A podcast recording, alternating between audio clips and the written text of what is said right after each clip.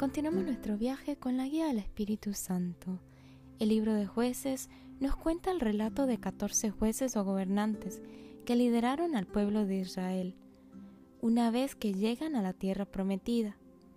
Estos jueces representan a cada una de las tribus de Israel y se presentan como líderes militares, civiles y espirituales, inspirados por Dios para guiar y liberar a su pueblo en determinados tiempos.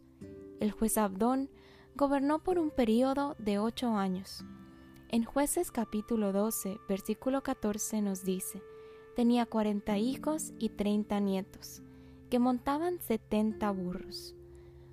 Su nombre significa pequeño siervo, y por su descendencia y la cantidad de burros, que no eran comunes en esa época, el texto nos relata de sus riquezas. Hoy Dios te llama a enumerar tus riquezas, y no es cuánto dinero tienes o hay en tu cuenta de banco, sino aquello que tal vez no estás apreciando, tu familia, tus seres queridos, tu techo, tu trabajo. Ya tú podrás ir armando tu lista.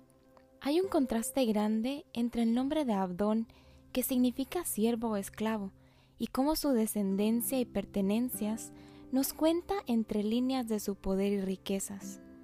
Pensamos que hay poder en el dinero, pero en la lógica de Dios hay poder en el servicio, y las riquezas son más que bienes materiales.